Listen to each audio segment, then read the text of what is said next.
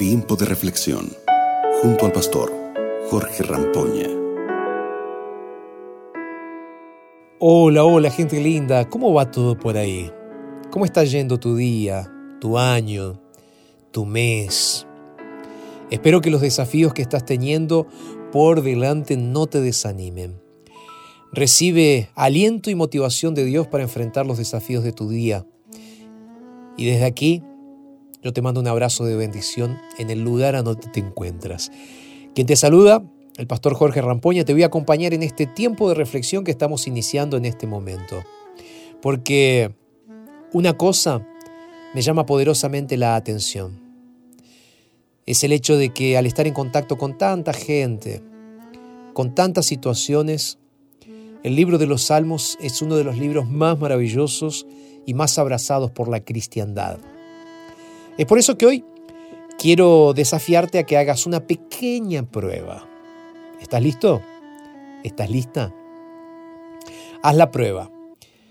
Pregúntale a las personas, a la gente de tu congregación, a tus amigos, ¿cuál es el libro bíblico favorito?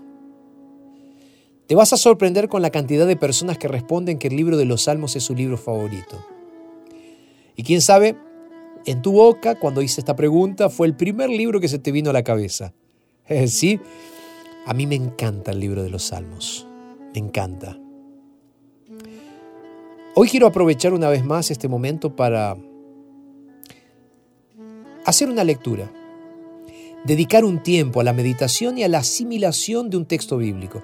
Por eso espero que te sientas motivado una vez más para reflexionar conmigo sobre esta lectura. Y hoy quiero que abras tu Biblia en el Salmo 33, verso 1. Vamos a leerlo. Dice así, regocíjense justos en el Señor. Bueno es a los rectos alabarlo. ¿Te gusta la poesía? Si ya has leído un poco de poesía, notarás que la composición de los salmos de manera muy básica, claro. Eh, por supuesto, eh, son rimas, versos, prosas, es bien parecido con poesía, con nuestra poesía. Para quien no lo sepa, el libro de los Salmos también se considera poesía. Sí, el libro de los Salmos, además de ser palabra de Dios, es arte poético. Sin embargo, no es una poesía como la nuestra, es poesía hebrea, es un poco diferente a lo que nosotros conocemos en nuestras latitudes, ya que esta poesía consiste no solamente en rima, sino en paralelo. ¿Cómo es esto, pastor? Bueno, te lo explico. A través de los paralelismos, los compositores querían dejar en la mente de los lectores lecciones importantes. Entonces, un paralelismo es la repetición de una idea de forma diferente. El Salmo 33 puede considerarse un himno de celebración, lo cual eh, trae una tónica central a, a, Yahvé, a Jehová, al Dios como el único creador, supremo soberano y fiel proveedor de quienes le temen. Aunque no sabemos quién fue su compositor, existe la posibilidad de que este salmo haya sido escrito para celebrar una victoria nacional. Pero tú te puedes estar preguntando, pastor, ¿cómo llegamos a esta conclusión? Bueno, lee ahí donde te encuentras todo el salmo, con mucho cuidado. Y tú también llegarás a la misma conclusión. ¿Cómo? ¿Quién? ¿Y por qué debemos celebrar a Dios como Creador? Es lo que encontraremos aquí en algún momento, te pregunto ahora, ¿tú has celebrado al Señor como este salmo sugiere? Porque celebrar al Señor, celebrar a Dios, según el salmista, es alegrarse, es regocijarse. ¿Me vas entendiendo lo que quiero decirte? No sé si sabías, pero la palabra regocijo en este texto proviene del hebreo ranán, la palabra hebrea ranán, que puede tener muchos significados según el contexto. Y uno de ellos es el de ser dominado. Pastor, ¿qué quiere decir? A ver, no estoy entendiendo.